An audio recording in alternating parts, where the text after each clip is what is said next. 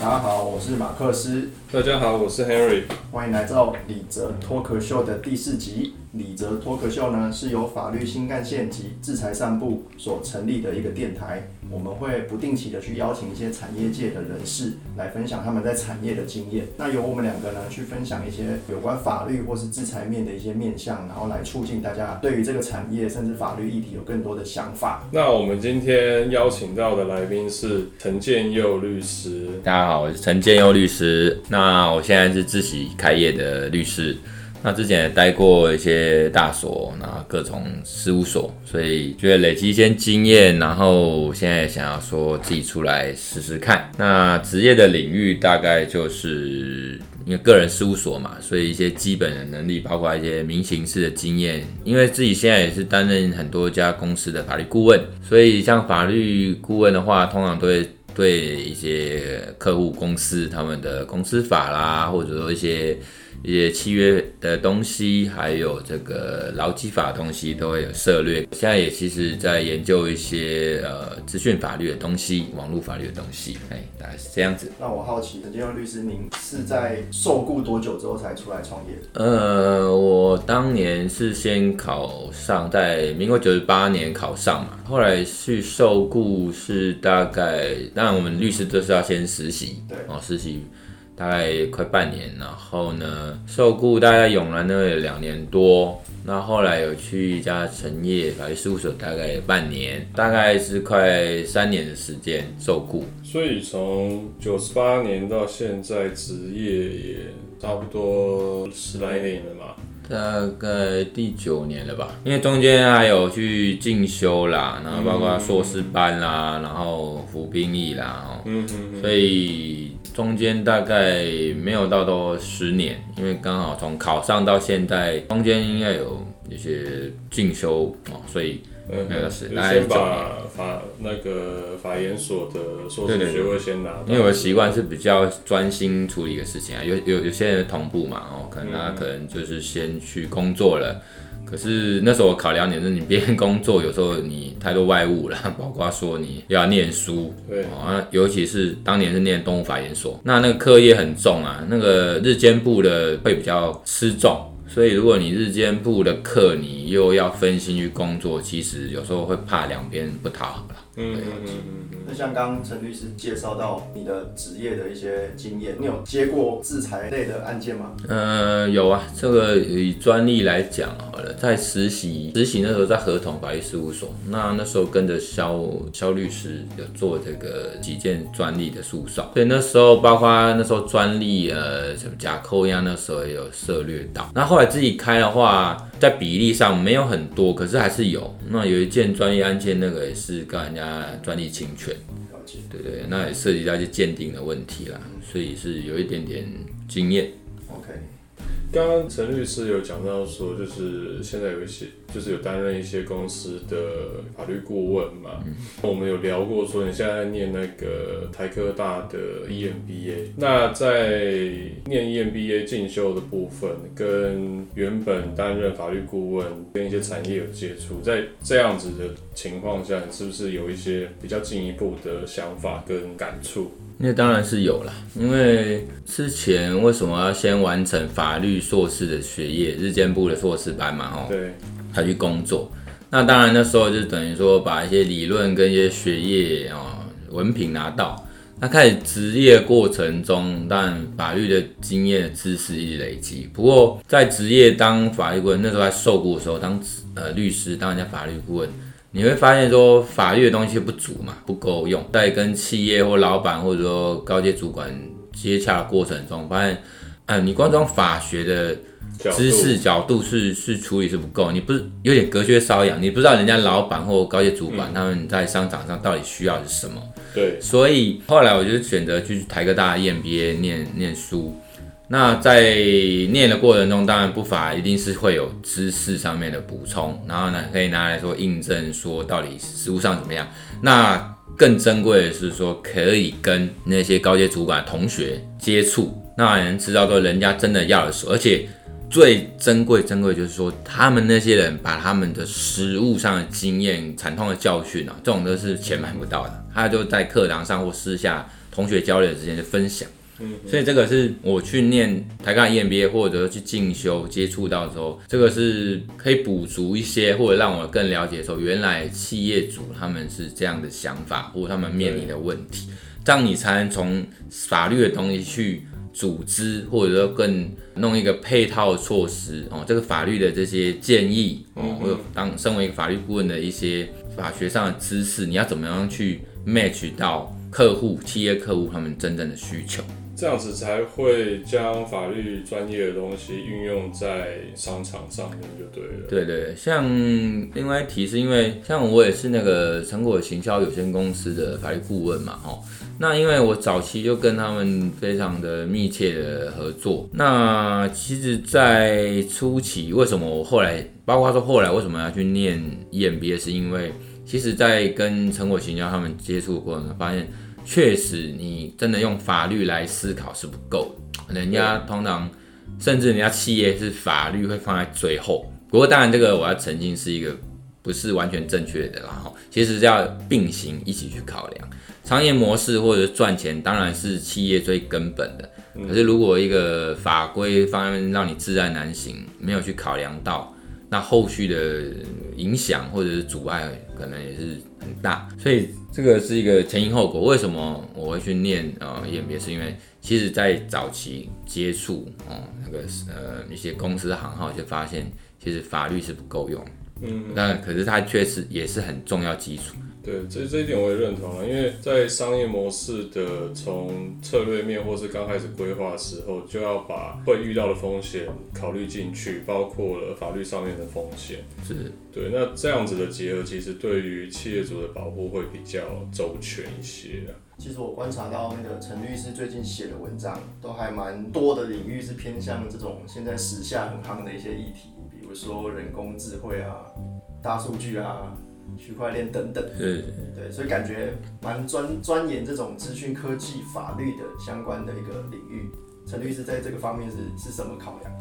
是，对啊，我想要问的是，出发点是为什么会想要走资讯法领域的这条路？这个说来话长，我简单说哈，台湾法律系学生一般就是呃高中毕业啊，念法律，法律就念念念念。那呃这个为了考国考啊，就选了一个啊，一般像我自己也是。选民商法组，所以我以前是念东吴的法硕士班，是民商法组，就是顾名思义就是民事法律嘛，商商事法律，什么公司法啦、民法这些东西。那后来其实自己职业的时候，发现这个也都是很基础的。你可以看得到，说其实包括学校老师，他们慢慢也都会去研究一些所谓 AI 啦，或者是大数据啦，甚至像东吴一个大数据的这样巨量资料的这个研究所，甚至这个都都有了。我后来在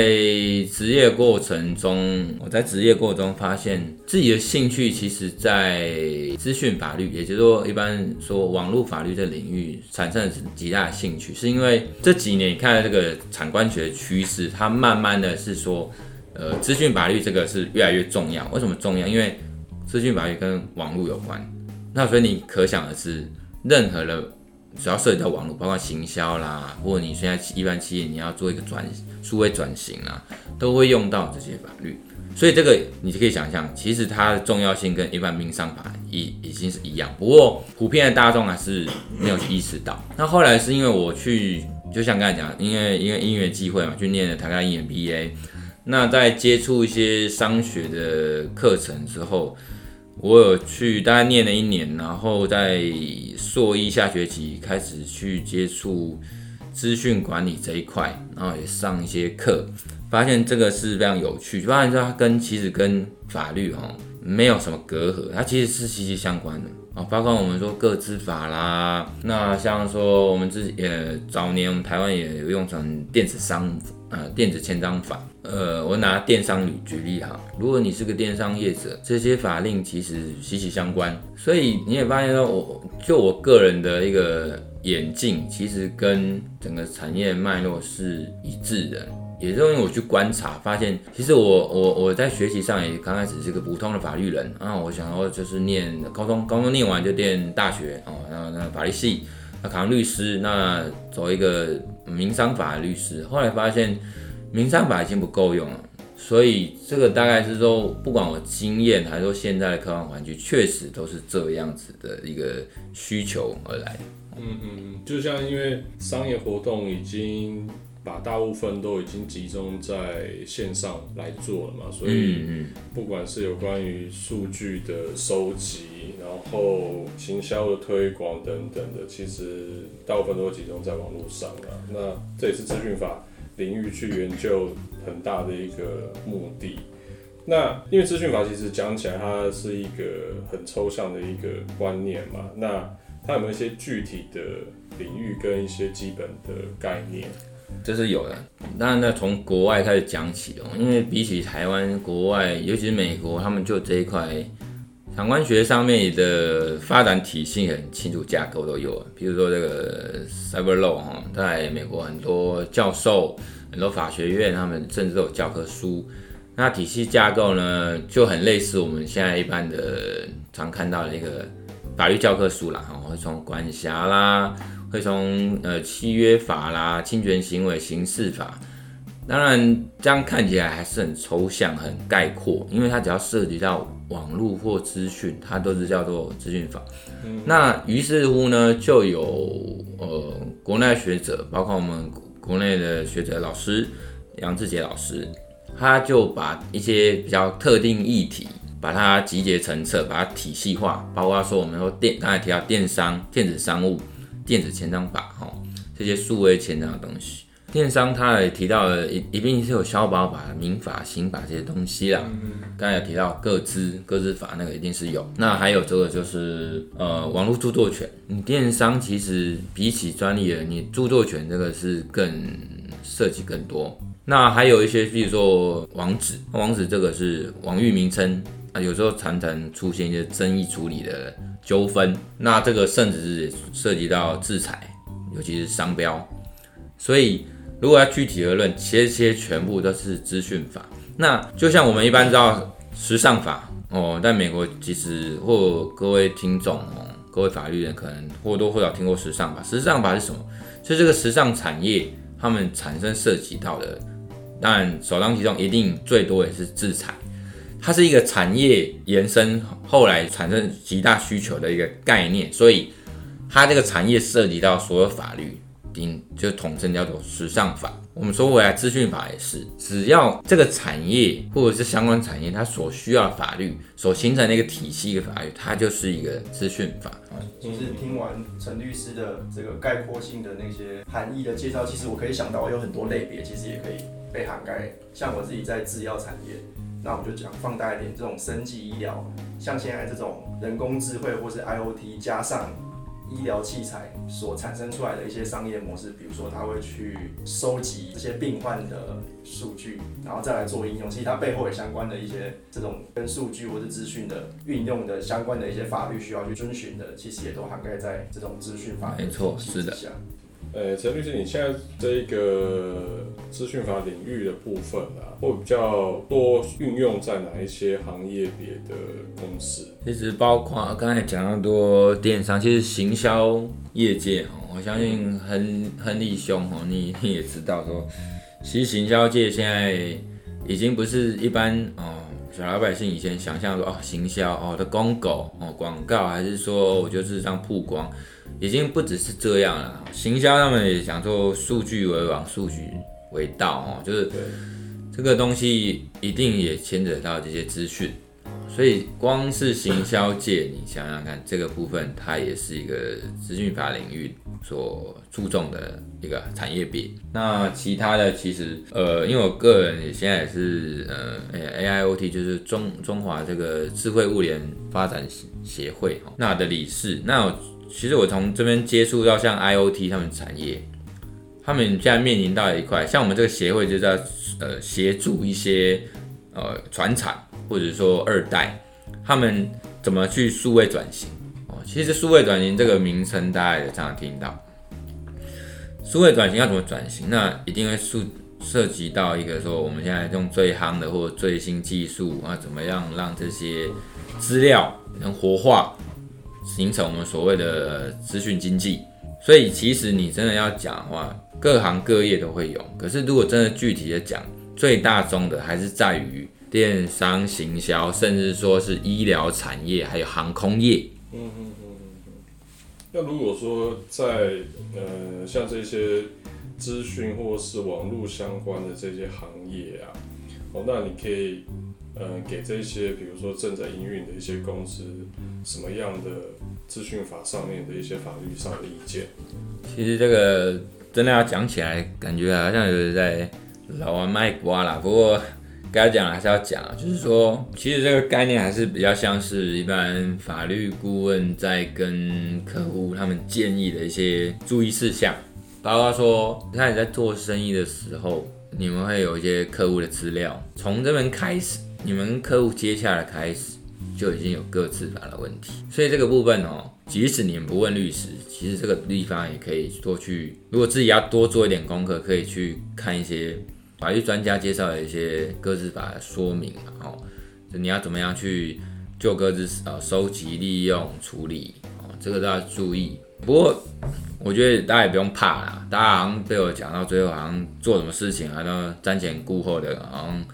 那个如履薄冰，也是不用啦。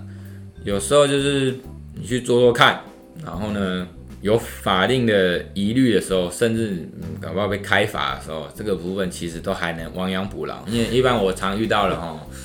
这个遇到了再说，对对？其实这个我我讲这个也是实际的情况啊，大部分人都遇到了再说。也也就是说，其实我这么讲半天哦，我实际上的经验是，呃，大部分的客户就是你跟他讲半天，他们都是哦，仅供参考哦，我知道，我再回去想想看。不过大部分都遇到了，像我的客户呢，他就是他是做他在他也是电商啊，他在网络上卖一些呃怎么讲瘦身的食品吧，哦，或者说一些健身的保健食品。那当然附带一提啊，光是这些用语就有食品卫生管理法的问题哦，保健食品。那它这边就涉及到说，你不能有一些医疗上面的用语，嗯，否则就开罚。或是宣称疗对，或者说说这个有一些疗效，广告不实的感觉。对这个广告或者会让人家混淆，嗯而且这个光是分类说，真的到底是医疗的用品呢，还是保健食品呢？哦，就会有这样的法律上的差别。所以我之前遇到的那种是，他就是写了嘛，哦，还找人人家来见证嘛，对，然后找人家来这个试用看看，然后然后他使用者自己讲的话，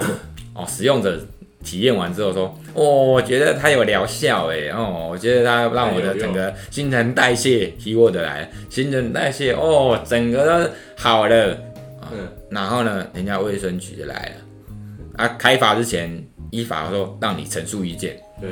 然后他就问来问律师啊，啊，律师怎么办啊？我要怎么写？我说没怎么办啊，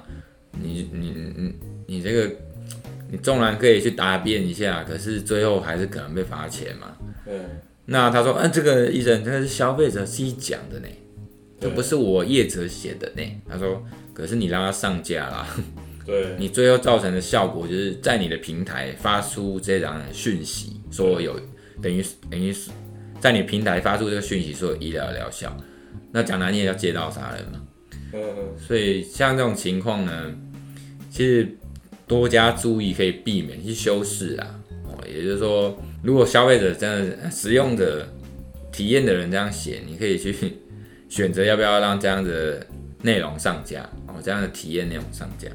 其实这个就是举个例子啊，呃，在做这个行销之前呢，哦，你其实是可以稍微停下脚步，好好想想那个内容。